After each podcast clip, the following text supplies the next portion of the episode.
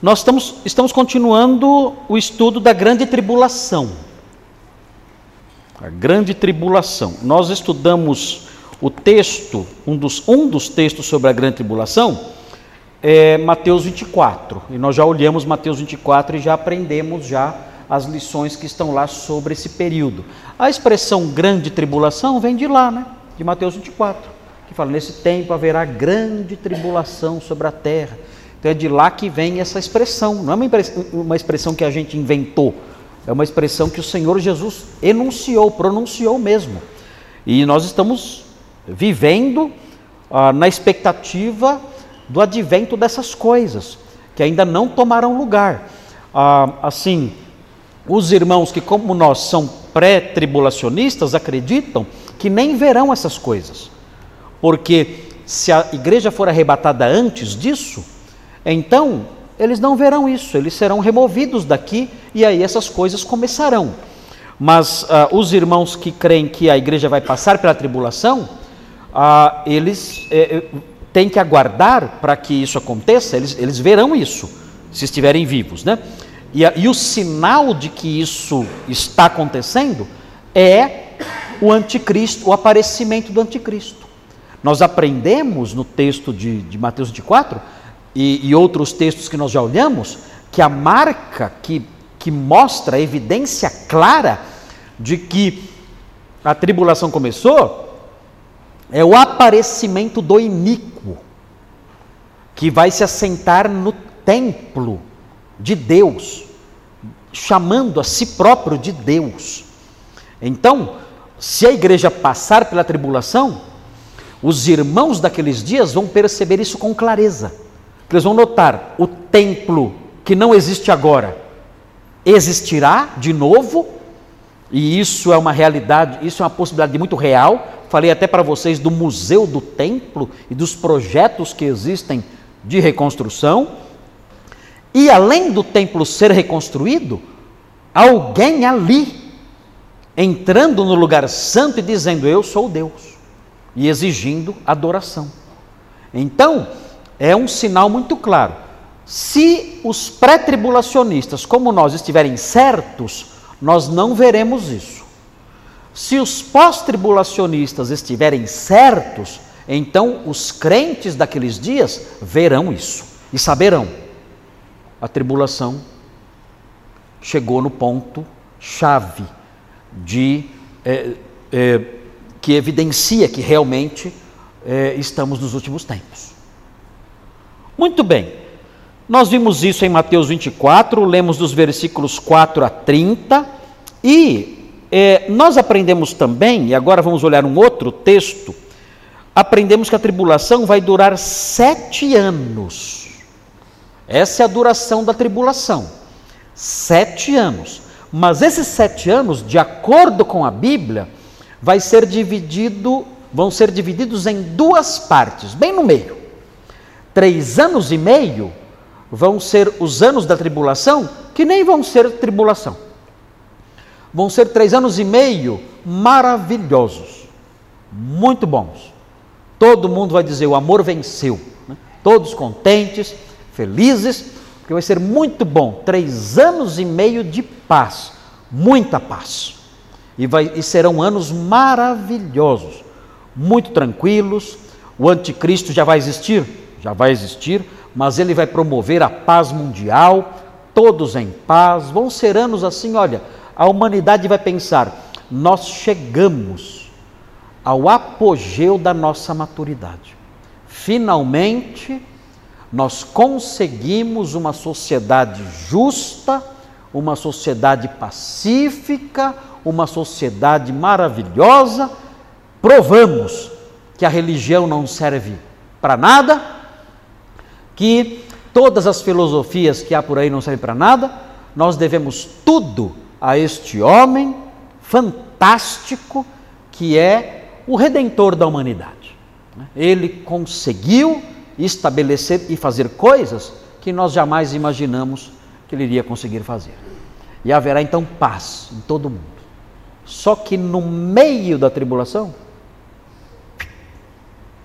vira tudo ele próprio ele próprio tira a máscara. E aí, aí começa a verdadeira tribulação.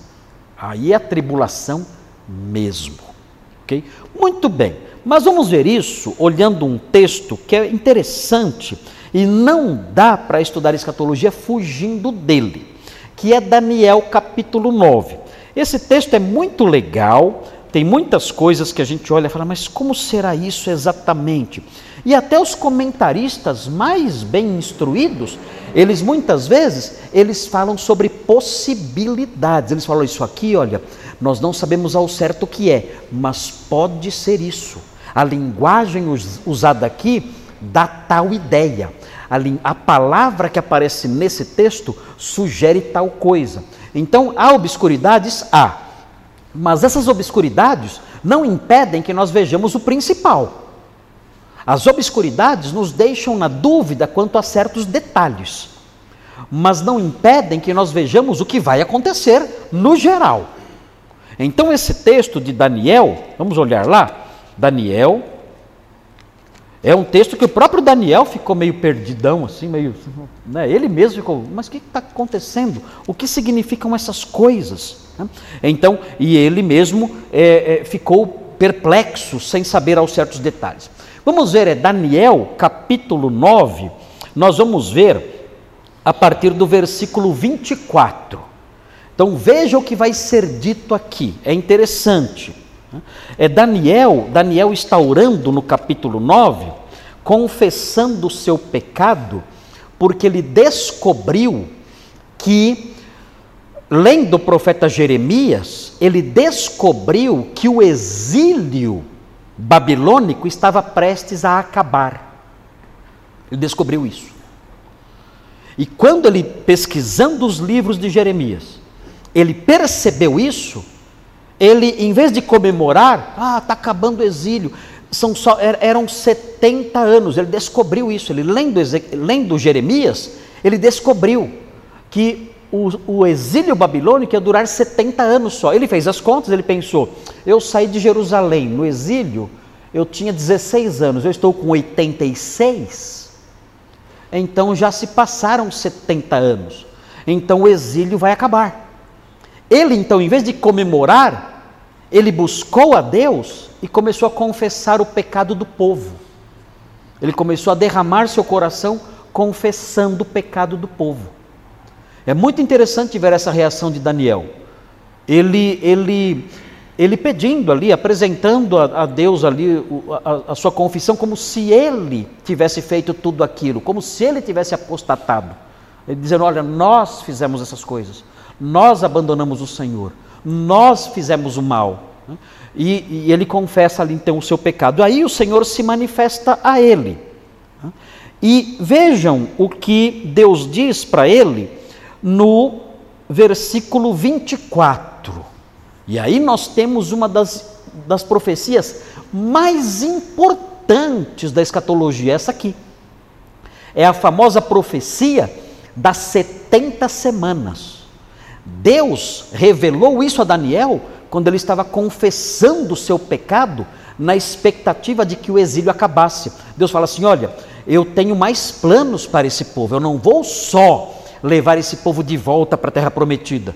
Como eu disse para Jeremias, eu tenho outros planos para esse povo. Eu tinha um plano de 70 anos de exílio.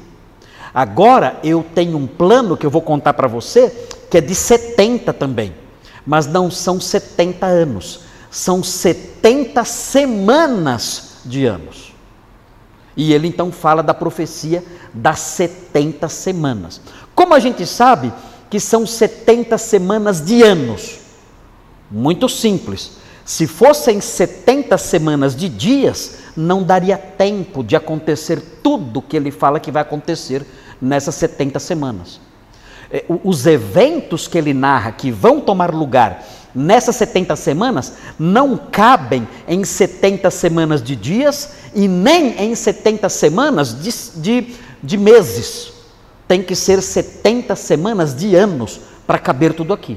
E é normal em Daniel isso, semanas de anos. E isso se encaixa, como veremos, em outras partes também do Novo Testamento, inclusive. Vejam então essa, essa, essa profecia, eu vou ler e vou explicar na medida em que estivermos lendo. Veja então, ele fala assim: 70 semanas estão determinadas sobre o teu povo e sobre a tua santa cidade. Que povo é esse? Que cidade é essa? Quem sabe? Povo de Israel e a cidade.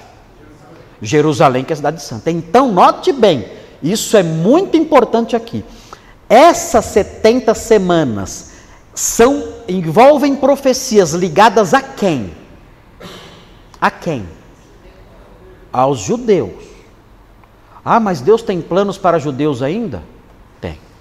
Ah, mas Deus, a igreja não tomou o lugar dos judeus? Só se Deus muda seus decretos.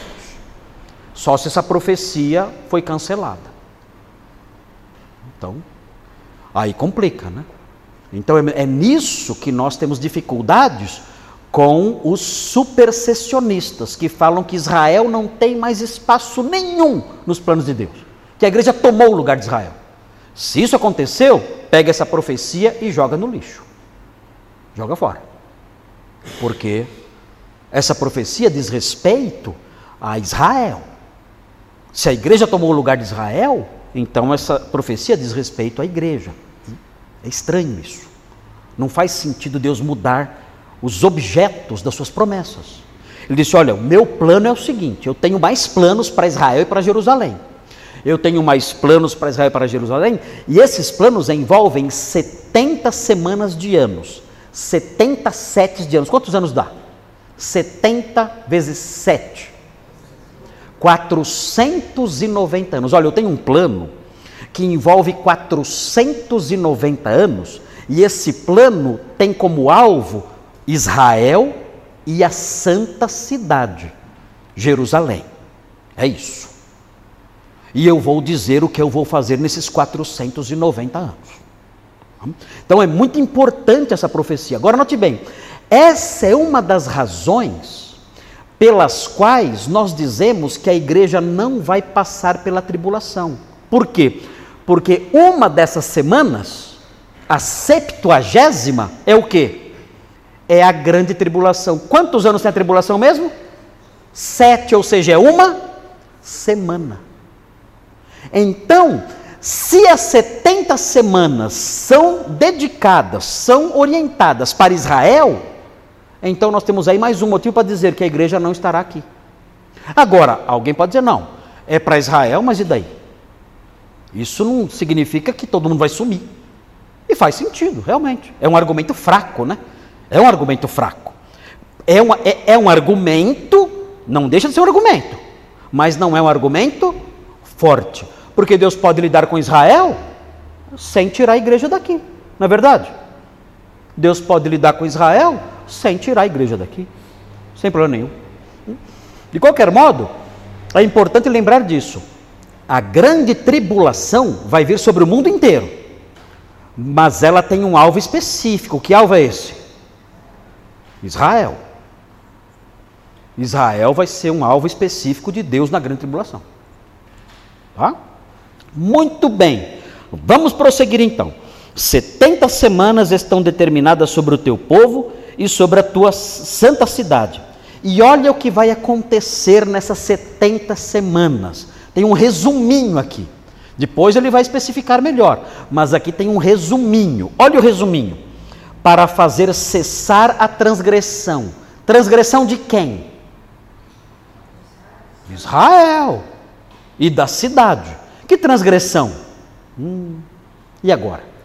pode ser a apostasia. Israel hoje é fiel a Deus? Nem pensar, né? Dizem que as, as maiores festas rave são em Israel. As maiores festas, a maior parada gay do mundo é Israel. Muito, é, é um, Israel é um país bastante ateu. Judeu ateu está cheio. É, é, é, Israel é como se fossem dois mundos. Você vai para Jerusalém, tem os judeus ortodoxos ali rezando lá na frente do muro, né? fazendo assim, o tempo todo rezando. Você vai para Tel Aviv, tudo ateu. Então, Pode ser, pode ser que essa ideia de fazer cessar a transgressão, sabemos, é a transgressão de Israel. Pode ser que essa, essa cessação seja ah, o arrependimento da apostasia. Que Israel hoje é incrédulo. Israel hoje é rebelde, não aceita o Messias. Alguns judeus creem, porque Deus moveu o coração deles. Mas os demais, diz o apóstolo Paulo, foram endurecidos.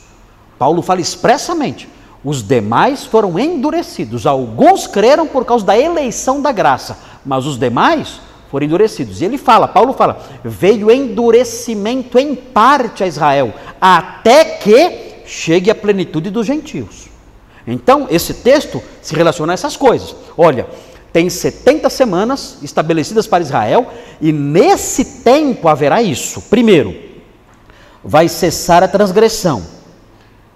Continuando, para dar fim aos pecados. Parece que essa é uma outra forma de dizer a mesma coisa. Para fazer com que os pecados de apostasia cessem. E continuando, para expiar a iniquidade. Hum. Aqui parece ser uma alusão à obra expiatória de alguém. Aí vai ser o quê? A crucificação. Olha, nessas 70 semanas também haverá expiação da iniquidade. Aí envolveria o que? A cruz. Então, nós temos aqui coisas mescladas. O arrependimento de Israel, talvez, né? a expiação dos pecados, aqui na cruz, e continua, para trazer a justiça eterna. Meu Deus, o que, que é isso? Quando a justiça eterna vai se estabelecer em Israel? Quando? Quando? Só quando Jesus voltar. Ele é o rei justo que vai reger as nações e estabelecer a justiça. Então, o que tem aqui é um resumo de tudo que vai acontecer nessas 70 semanas. Ou pelo menos quando elas se cumprirem. Talvez aqui, para trazer a justiça eterna, seja uma referência a Cristo voltando e estabelecendo o seu reino justo. Porque nós aprendemos nas profecias veterotestamentárias que o reino de Cristo é um, é um reino de paz e justiça.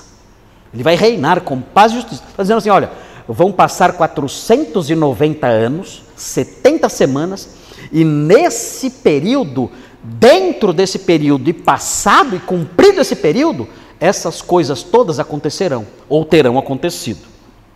E continua: para selar a visão e a profecia. O que é isso? Selar a visão e a profecia. A ideia pode ser a seguinte: olha, para comprovar, para dar o selo de comprovação de que a profecia se cumpriu para que seja comprovado que a profecia era verdadeira, é o selo de aprovação, de comprovação. E por último, veja aí, por último, e para ungir o Santo dos Santos.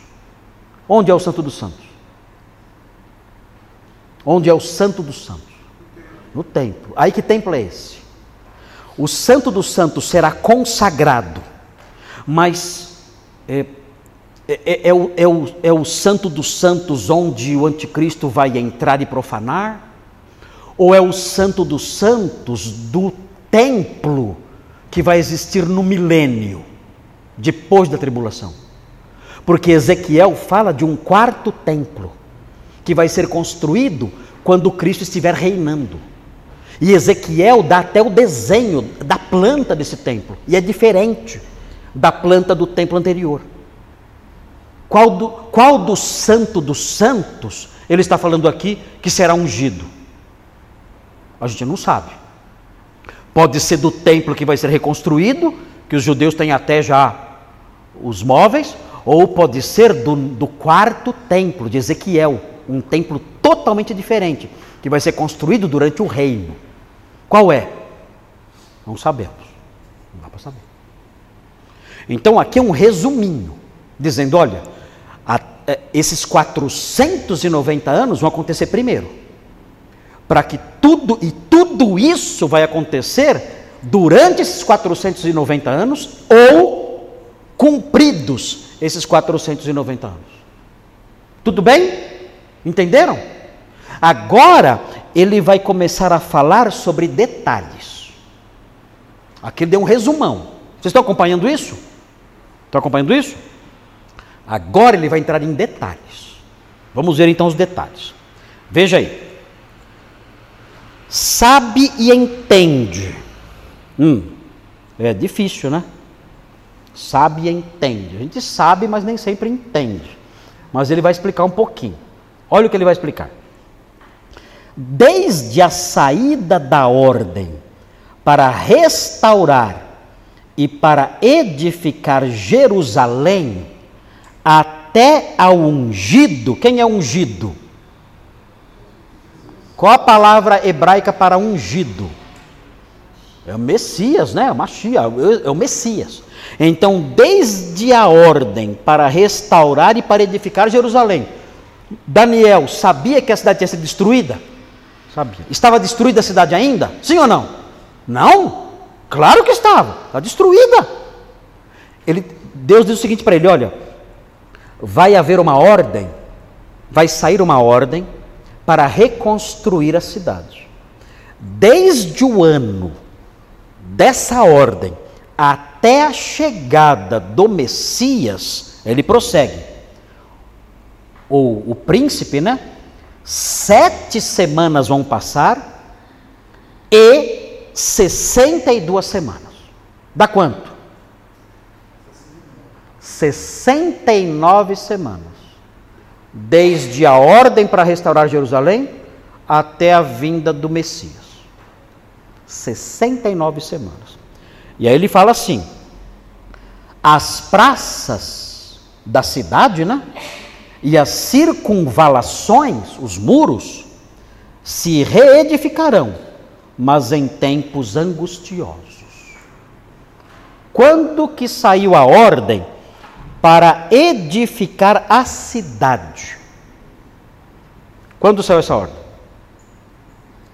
Essa ordem saiu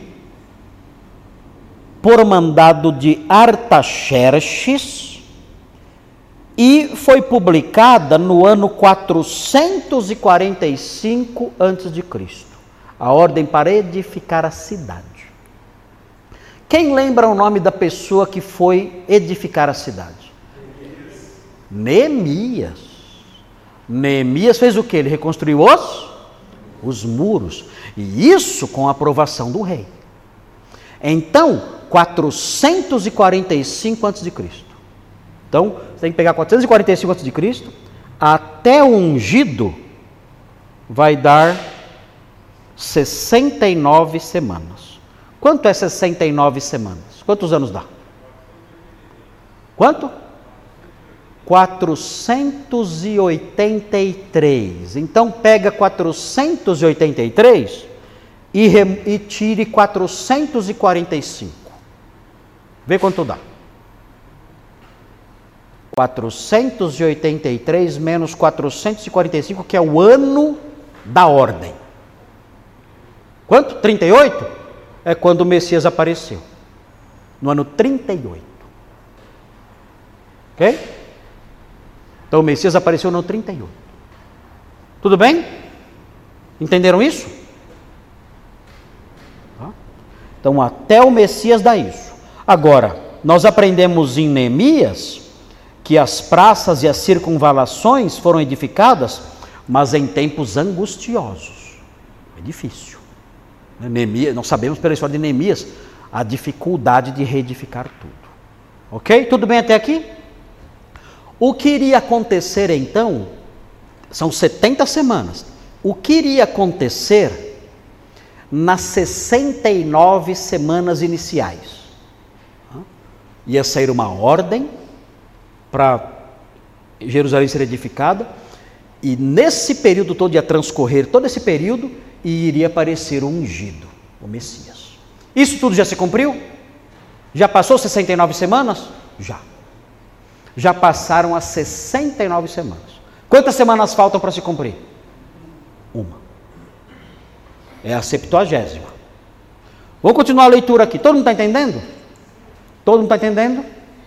Ou não? Não entendendo nada? Ah, pastor, tem que trazer calculadora agora para a igreja. Tá, traz aí, sei lá, faz a conta de cabeça, não sei. Mas não interessa também, fazer conta também não interessa. O fato é que tudo isso já se cumpre. Não adianta ficar fazendo continha lá, ah, não, mas é, é mais, mais um. Faz a conta, é mais ou menos isso aí. Tá? Sabemos, já se cumpriu, já passou, já se passaram 400 e 483 anos, já se passaram. Já se cumpriu tudo isso aí. Veja a sequência.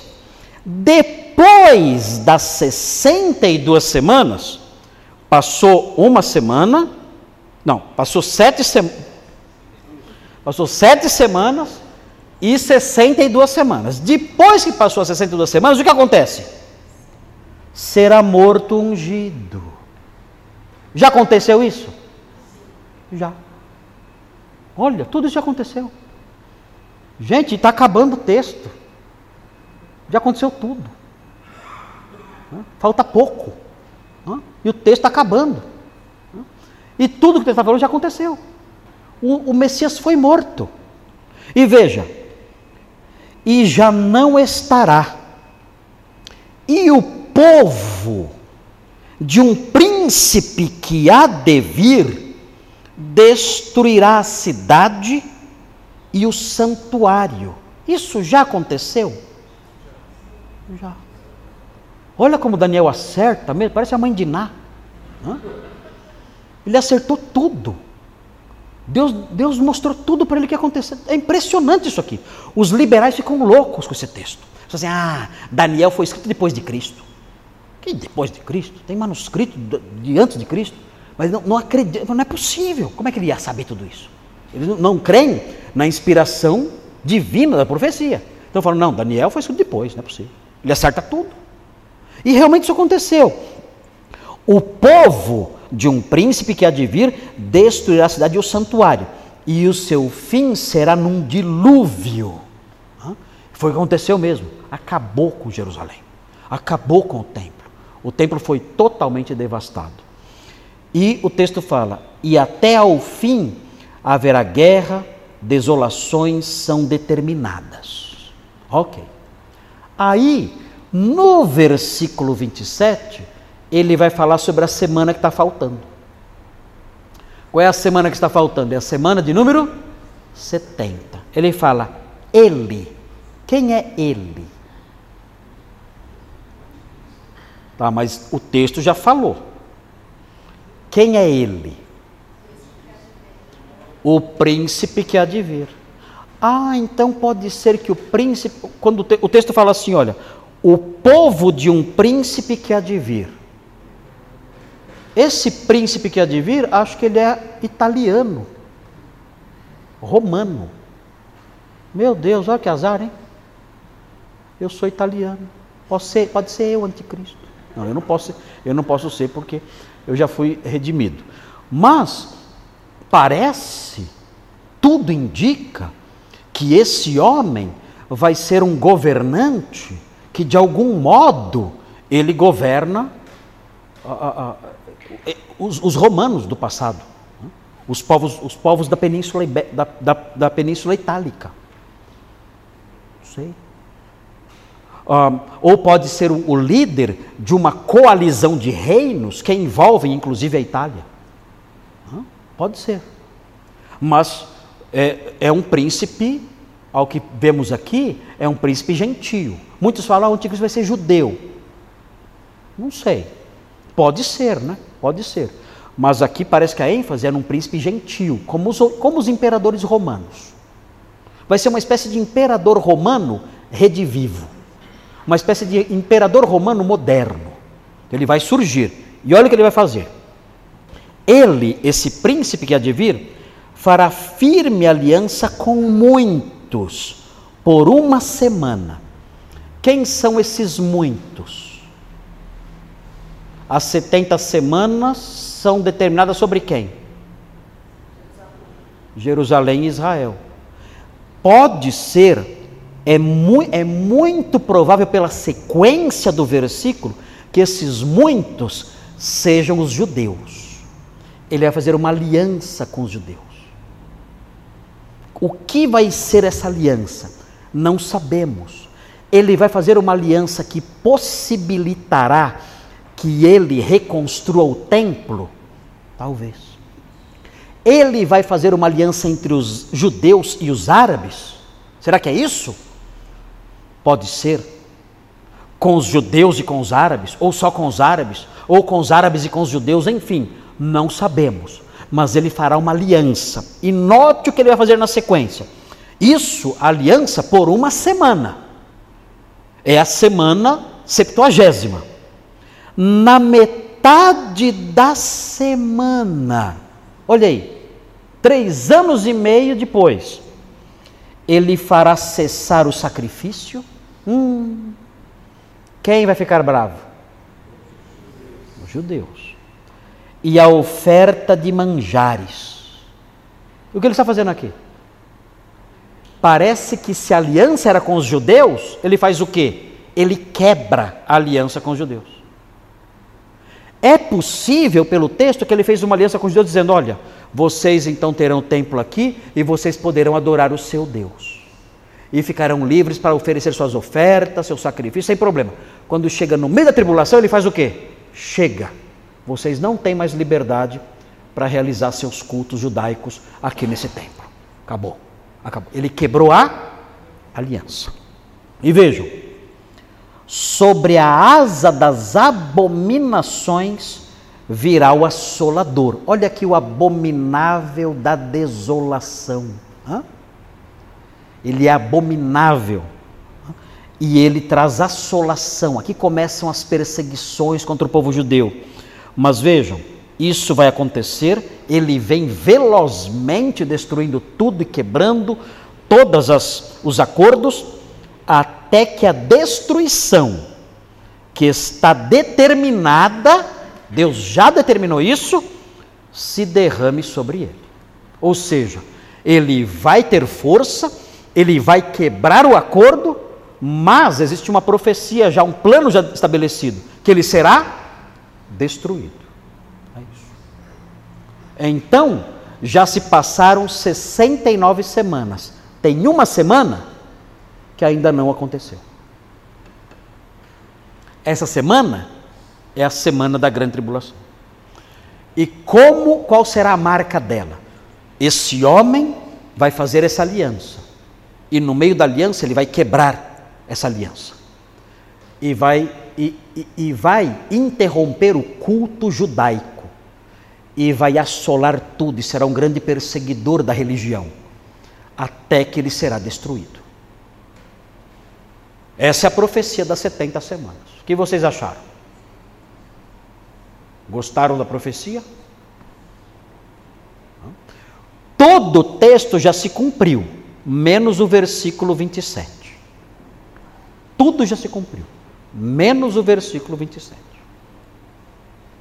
Então são três anos e meio de paz. O restante é perseguição, sofrimento e guerra. Tudo bem? Não entenderam nada? Entenderam ou não? Quem não entendeu nada? Levanta a mão. Todo mundo entendeu?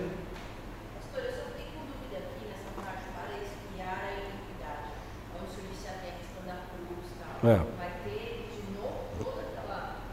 Não, isso já aconteceu. Não, isso já aconteceu. A cruz já aconteceu. Porque isso aconteceu nas 69 primeiras semanas, quando foi removido o ungido.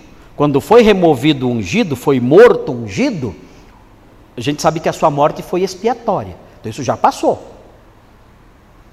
A única coisa que ainda não passou é o versículo 27. A, a, a semana 70 ainda não chegou. É a tribulação. Vocês estão me olhando com uma cara assim, pastor, não estou entendendo, é coisa nenhuma. É complicado? É? Imagina Daniel, né? Como é, que, como é que vai ser isso? Senhor, fala mais aí. Não, é isso aí. É isso aí. É isso que, tá, é isso que vai acontecer. O resuminho da escatologia é isso aqui. Para Daniel foi assim. Isso aqui é o resuminho da escatologia. Tá? Você está preocupado com 70 anos que já cumpriram? Você não sabe o que vem pela frente. Tem 70 semanas pela frente, ele fala. E aí ele conta esse resumo da escatologia. De eventos futuros para Daniel. Para nós, muita coisa já se cumpriu. Márcio.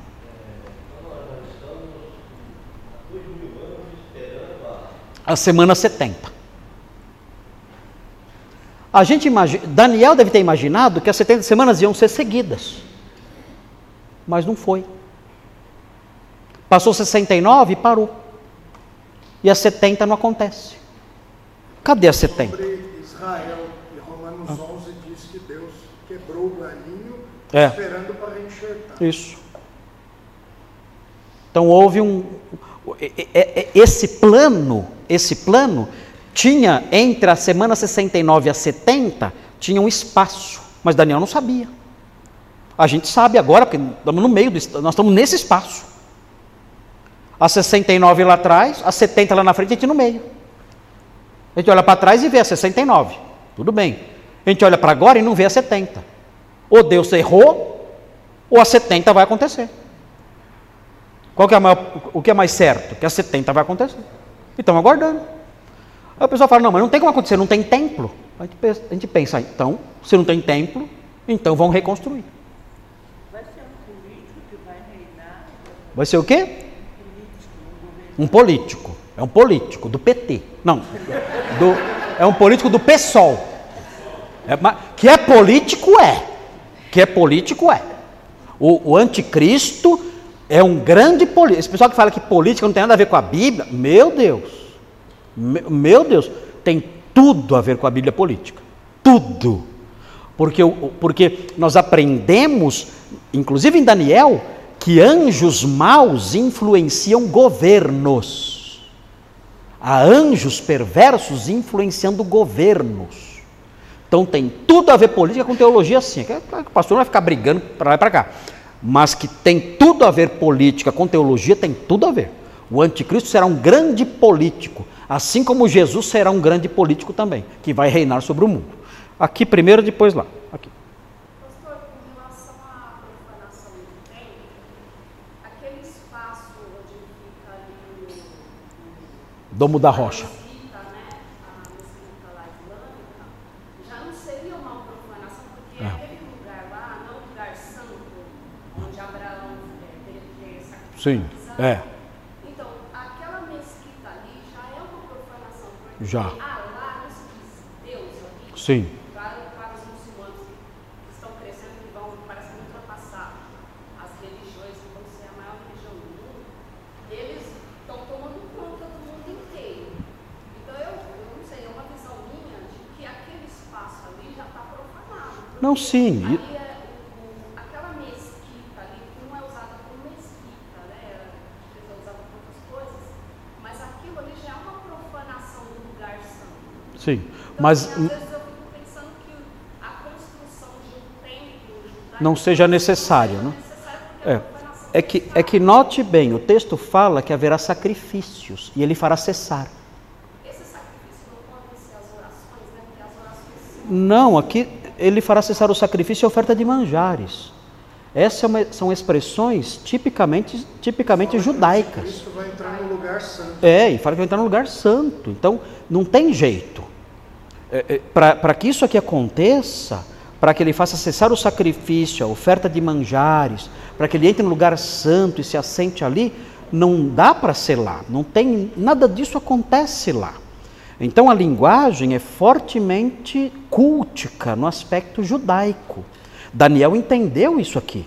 Quando Daniel ouviu, falou: ah, vai tirar a oferta de manjares, vai fazer cessar o sacrifício. Para Daniel, o templo ainda existia. O, o templo estaria existindo ainda lá, nesse, nesse período. Ele entendeu bem isso. Então, o que acontece hoje não se encaixa nessa descrição. Claro, a gente entende, aquela, aquela mesquita é uma profanação de um lugar que Deus reservou para o seu templo, não tem dúvida disso. Assim como outros lugares que eles profanam também. Mas aqui a questão é, é mais específica. A questão envolve a restauração de um culto com práticas definidas. E Isso nós não temos. Isso nós não temos. Não temos esse personagem, não temos essas práticas diárias de, de ofertas ali no Santo dos Santos, no lugar santo. Nós não temos essas coisas acontecendo. Então é, é bem provável que isso tenha que ser restaurado para se encaixar melhor nesse texto, porque a descrição aqui não encaixa no que nós vimos hoje. Lá não tem nada. Tem lá aquela mesquita lá que não tem nada lá. Os judeus não chegam nem perto daquilo.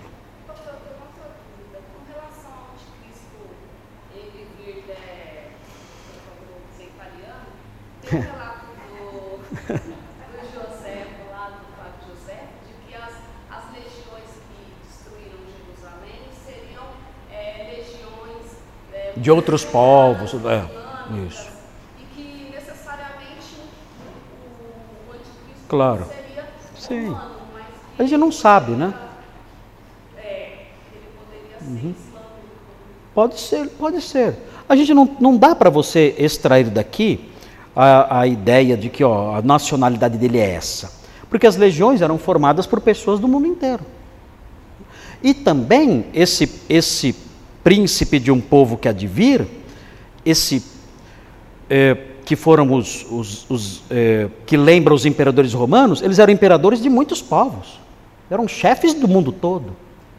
Se eles fossem somente chefes de uma nação, tudo bem, mas a expansão do império abrangia tudo: o norte da África, toda o Oriente Médio, quase inteiro, a, toda a Europa. Então fica difícil falar, não era italiano. Está mais para espanhol, pelo jeito. Né? São mais nervosos um pouco. Eu acredito que seja islâmico, porque eles Não sabemos. É. Mas assim, nós vemos hoje em dia que tem muita gente nessas- nesses últimos episódios, tem muita gente que não tem nada a ver com o islamismo e odeia Israel com todas as forças. E não são islâmicos. Existe um rancor contra Israel que é, é injustificado. Nós não entendemos por quê. Não faz sentido. É, o, a- o Nicolas chegou da, da Europa agora e ele disse que ele ficou impressionado que em todos os lugares que ele passou, Paris, Lisboa e Londres, o que existe em todos esses lugares são manifestações dizendo Palestina livre. O que é isso, Palestina livre? São manifestações anti-Israel. E isso, e ele não viu nenhuma manifestação do tipo, olha, é, Israel, enfim, pro- protegendo Israel, nada disso. Mas só atacando os judeus. Então existe um sentimento antissemita, anti-Israel, que tem uma- um fundo espiritual. Não há sentido nisso. Porque, assim, todos sabem que quem oprime é, alguém naquele espaço de terra não é Israel. Não, gente, não é, isso não é uma leitura, não, isso é verdade. Israel não oprime ninguém lá. Ah, os, os palestinos saem de seus territórios vão trabalhar em Israel e adoram isso, porque recebem, bem- ganham bem, vivem bem. Há palestinos na Suprema Corte de Israel. Há palestinos morando em Israel. Os palestinos são protegidos no Monte Moriá pela polícia de Israel. Os- A polícia israelense se protege os palestinos nas mesquitas. Agora, tente um judeu entrar na... em Jericó. Veja se eles deixam um judeu entrar em Jericó, que pertence aos ah, palestinos. Tente um judeu entrar na faixa de Gaza. Quantas mesquitas existem em Israel? Ó, várias mesquitas existem em Israel. Quantas sinagogas existem na faixa de Gaza? Quantas vocês acham? Quantas sinagogas existem na faixa de. Meu, meu Deus, meu Deus. Então, onde está a opressão? Quem é intolerante? Quem persegue quem? Quem persegue quem? Quem tira a liberdade de quem? Quem diz, vocês não podem viver, não podem. Vocês não têm acordo com vocês, vocês têm que ser banidos e varridos para o mar. Quem diz isso? Quem entra no território de quem matando civis sem separar civis de militares? Quem faz isso? Então, nós sabemos quem, quem é o opressor. Nós sabemos quem são os criminosos, nós sabemos quem são os vilões da história, nós sabemos quem são os que promovem o apartheid, nós sabemos quem são os intolerantes, os terroristas, nós sabemos. Isso é óbvio. Qualquer louco vê. Ah, inclusive palestinos que moram lá dizem: Meu Deus, eles, eles trabalham felizes ali, ganham bem, querem trabalhar lá. Pergunte se um palestino que mora na Cisjordânia quer trabalhar na Cisjordânia ou em Israel. É claro que eles querem trabalhar em Israel. É muito melhor. No entanto, o mundo inteiro grita: Palestina livre, como se Israel fosse opressor. Isso só tem uma explicação: cegueira espiritual. Então, o ódio contra os judeus, ele existe, sempre vai existir. Já tem gente dizendo que o holocausto não aconteceu, que é tudo mentira. Estão dizendo isso. E atacando os judeus e com ódio. Há brincadeiras já faz... sendo feitas aí sobre perseguição de judeus. As universidades de Harvard e de Harvard, Oxford, foi, não, foi, é, MIT, né? Todas elas disseram: olha, depende do contexto. Defender genocídio de judeus pode ser aceitável, depende do contexto. Meu Deus, que contexto? Que contexto pode justificar genocídio de judeus? Mas dizem isso e ninguém fala nada. Então, nós sabemos que isso vai crescer e o anticristo pode ser de qualquer grupo. Dado esse ódio tão gigantesco, o anticristo pode sair de, dentre os muçulmanos, dentre é, outras religiões quaisquer, ou dentro, dentro, dentre os ateus porque o ódio contra Israel é notável. E nós veremos aqui que é, no dia da vinda de Cristo, as nações estarão cercando Israel. Não, será, não serão só os muçulmanos. As nações estarão cercando Israel para destruir Israel no dia que o Senhor voltar. As nações farão isso. Bom, mas no momento que nós temos é isso aqui, da profecia das 70 semanas. E são alguns, é, algumas informações importantes. O fato é isso: o anticristo vai surgir e vai romper o acordo ali, removendo o culto judaico. O Augusto ia falar alguma coisa?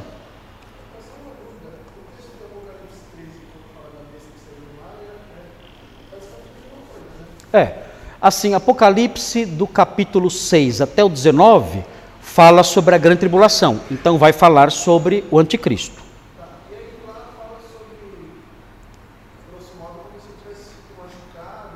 É. É. É. É Apocalipse 13, né?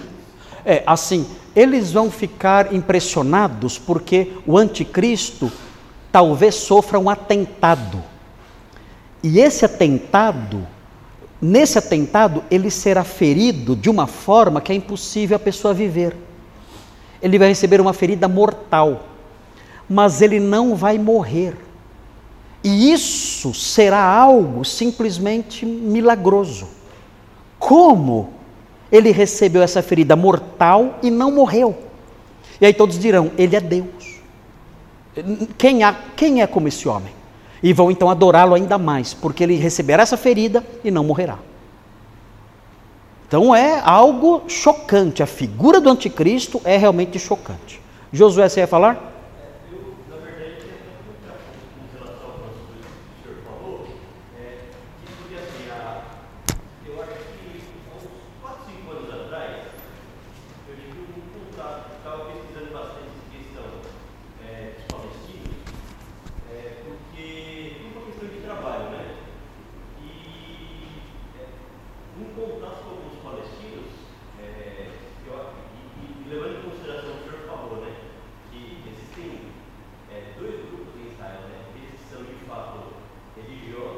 E outros são ateus.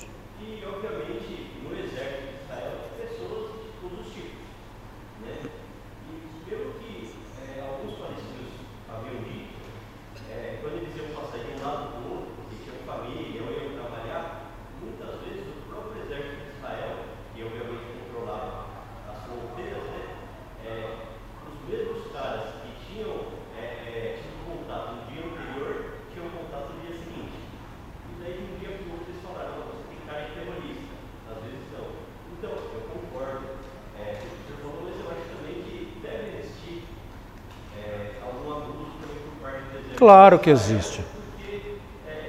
É, ele- é um exército. Eles não ficam dando flores para as pessoas que eles desconfiam. É um exército. Eles vivem na defensiva o tempo todo. E acho que está certo.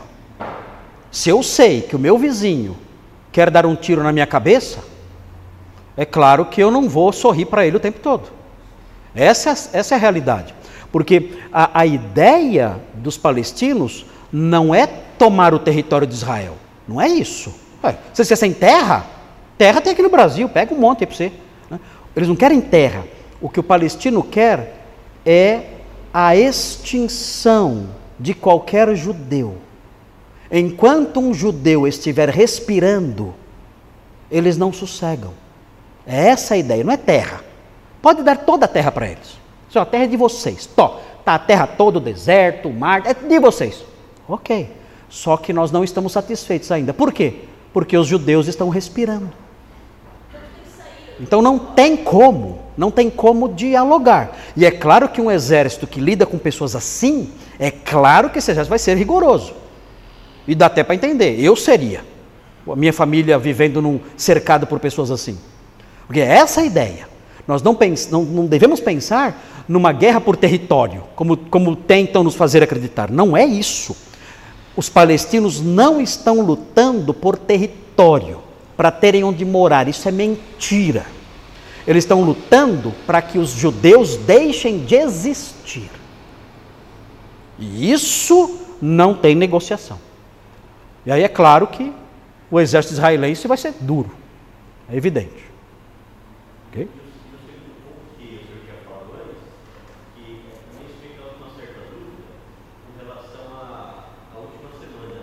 Uhum. Porque esse lapso, para mim, é, eu acho que ele ou pode viciar a sua interpretação, apesar de, por exemplo, nós termos 10 pontos que, que são idênticos a tudo que aconteceu, e o último não aconte- acontecer na sequência, É. por algum motivo a gente não entendeu nada e Não, é que, é que o próprio texto, o próprio texto sugere esse, esse lapso. O próprio texto fala assim, ó, é, o seu fim será num dilúvio, falando sobre a, sep- a 69 semana, e aí fala, e até o fim haverá guerra, desolações são determinadas. Então fala de um período que transcende a, 70 a 69 é, essas guerras, essas desolações até o fim tudo mais. E aí fala da sete, da septuagésima. Então, e quando olhamos para a septuagésima, vemos que não aconteceu. Então é isso que nos leva a pressupor que existe um lapso.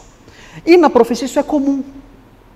Se você ler, por exemplo, Isaías 53, você vê a crucificação sendo seguida pela, eh, pelo reino soberano de Cristo sobre tudo. Quando existe um, um lapso. Ah, Miqueias 5, o Messias Nasce e reinar. Ele nasce em Belém e o seu reino não tem fim. Não tem lá e, e há um lapso entre o nascimento e o reino sem fim. Então a profecia nós falamos que isso, que isso deve ser comparado a uma constelação. As profecias são estrelas de uma constelação. Você olha para o céu profético, você não sabe qual estrela está mais longe e qual está mais perto. Parece que elas estão no mesmo plano. E era assim que o profeta via. Ele via tudo no mesmo, no mesmo plano. Mas, quando nós estudamos um, um pouquinho na escola sobre astronomia, sabemos, as estrelas não estão no mesmo plano, existem distâncias entre elas.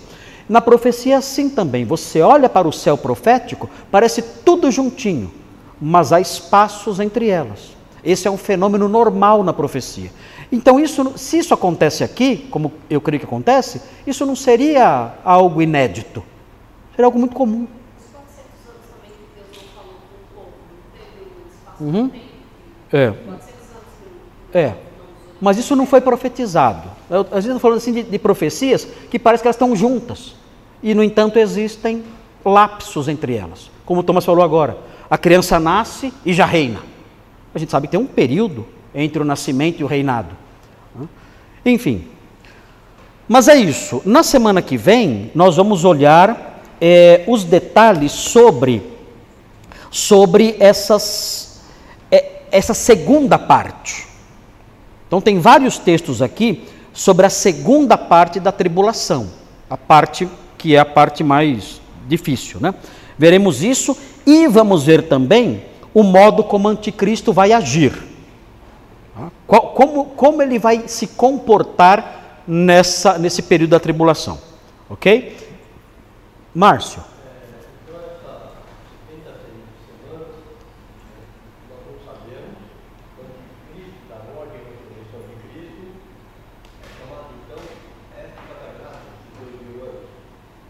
Não, não, não tem nome. Tem nome isso. Época da graça? A época da graça é desde que Adão pecou e, e, e não, não, morreu, é a época da graça. Até hoje. Assim, tem nome isso. O que existe é um lapso. As 69 semanas se cumpriram e a 70 ainda não. Estamos aguardando ela se cumprir. Mas não tem um nome para esse período. Bom, gente, então temos aí é, essa profecia interessante né, da 70 semana. Na semana que vem, vamos ver então o período de falsa paz e os três anos e meio de dores. Tem os detalhezinhos aqui sobre as dores desse período. E também como o anticristo vai agir. Aí já caminha para o final. Né? Porque o que temos que saber sobre a tribulação é isso. É, é um período de terrível e o personagem central é o anticristo. Ele é o personagem central. Detalhes sobre ele a gente não tem. A gente pode especular, mas especulação tem valor secundário, né? não dá para ter certeza. Tá bom? Muito bem, vamos fazer oração para encerrar e que o Senhor nos guarde da grande tribulação. Senhor, a Sua palavra é rica e tem tantas coisas que permanecem obscuras, nós não sabemos, é, mas o Senhor nos revelou o necessário. O Senhor nos revelou o suficiente. E pelo que o Senhor nos revelou, nós sabemos que dias angustiosos sobrevirão a este mundo. Antes de tudo melhorar, tudo vai piorar bastante. Antes do novo céu e da nova terra, nós sabemos, pela Sua palavra, que haverá coisas terríveis acontecendo. Nós sabemos disso e louvamos ao Senhor porque o Senhor nos disse essas coisas. Nós queremos pedir que essas informações produzam em nós esperança e confiança, sabendo que o Senhor controla tudo. O Senhor controla a tribulação e o Senhor controla os tempos de refrigério. E te agradecemos porque fomos advertidos, somos advertidos por Sua palavra e podemos seguir em frente sabendo que o Senhor tem o controle de todos os eventos que hão de vir.